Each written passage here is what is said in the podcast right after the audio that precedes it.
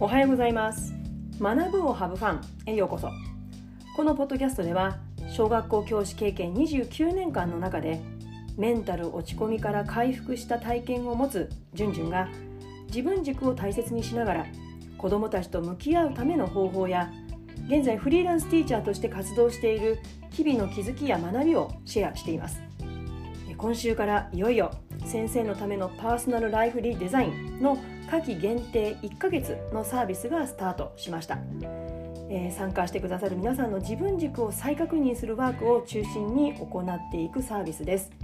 まあ、そのね自分軸を2学期以降のご自分の学級経営や日々の生活に生かしていけるよう精一杯サポートしていきたいと思っています。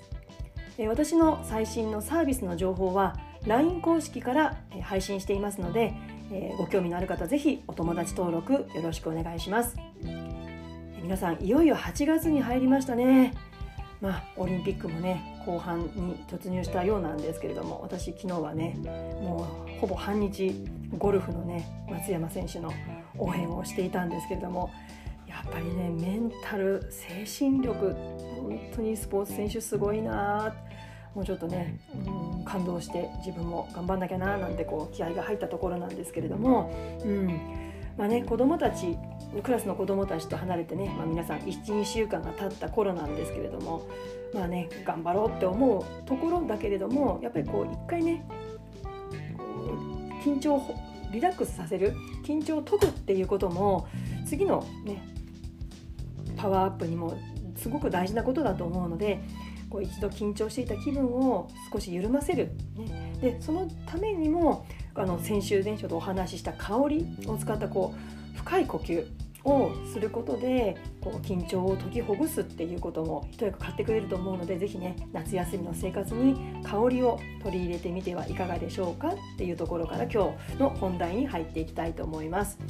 え今日のテーマなんですけれども先週私はね1学期全般の振り返りをしていたんですよ。まあ、どんなことを子どもたちと一緒にやってで、まあ、自分がこうどう仕掛けていったとか、うん、でそれに対して子どもたちの反応だとか、うんまあ、成果と課題っていうのかな、まあ、そういうことを振り返りをしていましたで、まあ、そこでいくつかの、ね、気づきがあったので今週は子どもたち関連のテーマ多めでちょっとお話を進めていきたいと思います。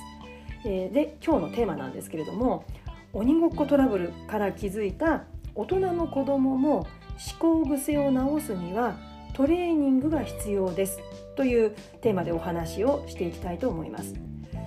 まあ、大体ねこう少し長めの休み時間が終わってこう外遊びを終えた子どもたちが数人ねこう教室にドヤドヤドヤとこう入ってきた時になんかちょっとただなる空気を感じる時ってありますよね。うん、なんかこうプンプン怒ったようななんかこう目がこうキャーンとしたような顔をして帰ってくる子どもたちがいたりして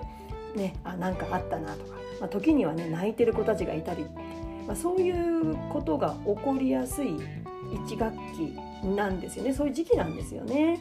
まあ、私は基本的にトラブルが子どもたちを成長させるっていう、まあ、これは自分の軸自分軸なんですけれども、まあ、その出来事はやっぱりその出来事そのものはとっても大歓迎だし、うんまあ、場合によってはねその子どもたちの様子を面白がってしまうところもちょっとあったりするんですけどもこうクククと笑ってしまったりとかね、まあ、でも、まあ、そんなことは昔からそういう場面がいっぱいあったんですが、まあ、今回どんなことに改めて気づいたかっていうと、えー、友達との遊びの中で自分の思いを優先させがちな思考癖を持つ子たち。うん、まあ子供なのでね経験少ないからやっぱり自分の思い優先しがちだと思うんですけどもまあいろんな経験の違いでね自分の思いを優先させがちな子ってやっぱりいますよね。うん、で、まあ、そういった子たちがトラブルを体験する中でその子たちにとっての新しい価値観つまり古い思考癖を修正させていくには一度や二度のトラブルでは獲得できないんだよねっていうことに気づいた、まあ、言語化されたんですね、まあ、大体そういうことはなんとなくぼやんとは分かってはいたんですけれども、まあ、こういう言葉が自分の中から出てきたんですね。具体例を挙げた方がイメージしやすいと思うので鬼ごっこトラブルの、まあ、具体的な例ね挙げたいと思います。まあ、A 君と B 君がいたとしてね、まあ、A 君こんな風に言うわけですよ。あのね B 君にタッチしたのに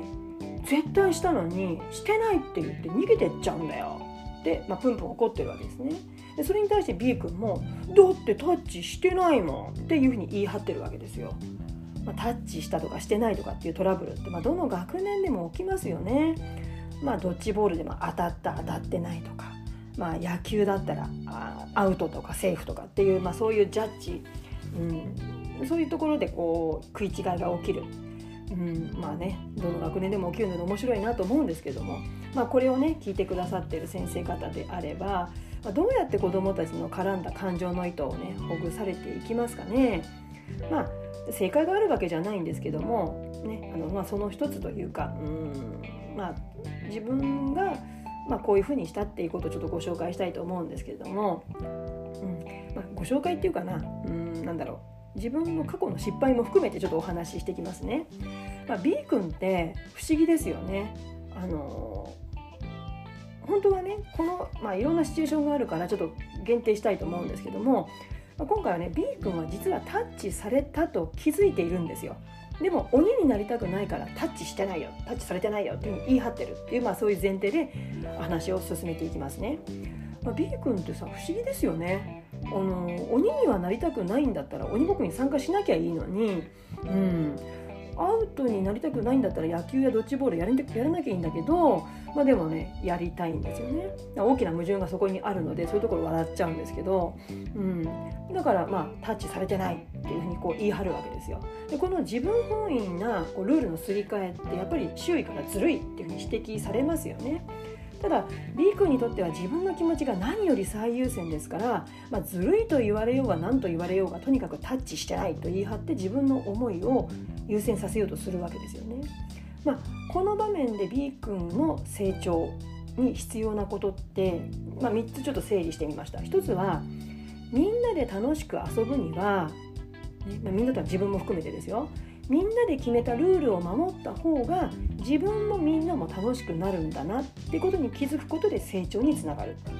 2つ目は自分のずるさ、まあ、嘘をついてしまったわけですね。本当はタッチされたって分かってるのにさしてないよって嘘をつく。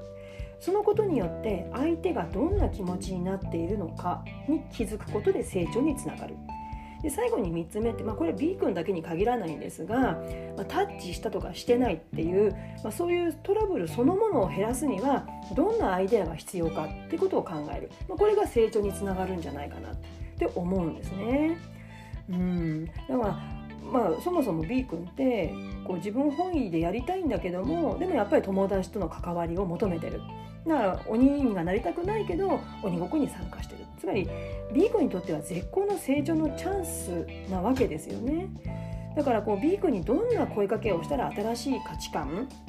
古い思考癖を修正させていくことができるのかなって、まあ、考えるわけじゃないですか担任って。うん。過去の私って B 君みたいな子にねこんな風に言ってたんですよ。え B 君ね君がしたことを A 君ってどう思ってるかなって。でそういうふうに投げかければ A 君の気持ちが考えられると思ってたんですね。また他にはねねもしね B 君が、ね、逆の立場で B 君が A 君にタッチした時に本当はタッチ、ね、してるって B 君わかるでしょ？でも A 君がタッチしてないよって言い張ったらどんな気持ちがする？っていうふうに質問すれば B 君の嫌な気持ち嘘をつかれた気持ちを今の A 君の気持ちにこう置き換えることができるって思っていたんですね。でもそれは一発では無理だなってことに気がついたんですね。時間かかるんですよね。だから一発で子どもたちの心を変えることなんてぱりねそれは教師の思い上がり私の思い上がりだったなって思ったんです今回。でなんでかっていうと私の自分に置き換えたんですね自分の思考癖って、まあ、ちょっとねネガティブ気味なんですよ。うん、なんか悪い方へ悪い方へ考えてしまう。でそれ良くないって分かってはいるでも癖がついてる。だからこそやっぱり繰り返しトレーニングが必要なのに、うん、子どもたちのが相手の気持ちを考えるっていうこういう思考スキルもいやトレーニング必要でしょって思うようになったんですね。いや何を今更言ってるんですかってちょっと思われた方いるかもしれませんけど私はうん、なんとか漠然とは分かってましたよ。でもはっきり言語化自分に置き換えて考えられるようになった、まあ、教師経験30年にもなりますがそういうことに、ね、気づくことができました、まあ、気づかないよりいいですよね、えー、子どもたちの、ね、成長につなげるためにもやっぱりこういうトラブルって大人たち、まあ、教師や保護者の方たちがこうこれはいいよこれはダメだよっていうふうにこう先行してねちょっと主導権握って話し合いをこう決めつけて進めるんじゃなくてやっぱり事実を見える化しながら交通整理してあげることってやっぱり今のねこうなかなか友達との関わりが少ないお子さんたちには必要なのかなって、まあ、それがやっぱり成長につながっていくんじゃないかなって思うんですね。なのでこれはねやっぱり実際に子どもたちが会うっていうことが大前提ですよね。オンラインの可能性はもちろん私も感じてるんですけれどもやっぱり人と人とがこうぶつかり合う中でトラブルを起こす中でこう感情を伴って学んでいくっていうことになるんじゃないかなと思います。まあ、それもね最近ちょっとニュースでコロナ感染者の方の人数がまた再び急増してね2学期以降の学校生活どうなっちゃうのかななんてちょっとね思ったりもしてるんですけれどもなのでね一日も早く当たり前の日常子どもたちがこう友達とぶつかり合って喧嘩しながら学び合える日常の、ね、学校生活が戻ってきてほしいなって願っています。えー、今日は鬼ごっこトラブルから気づいた大人も子どもも思考癖を直すにはトレーニングが必要ですについてお話をしました。現在夏休み中の在宅ワークということで平日毎日更新にチャレンジしています。それでは次回のポッドキャスト YouTube まで。Let's have fun! バイバーイ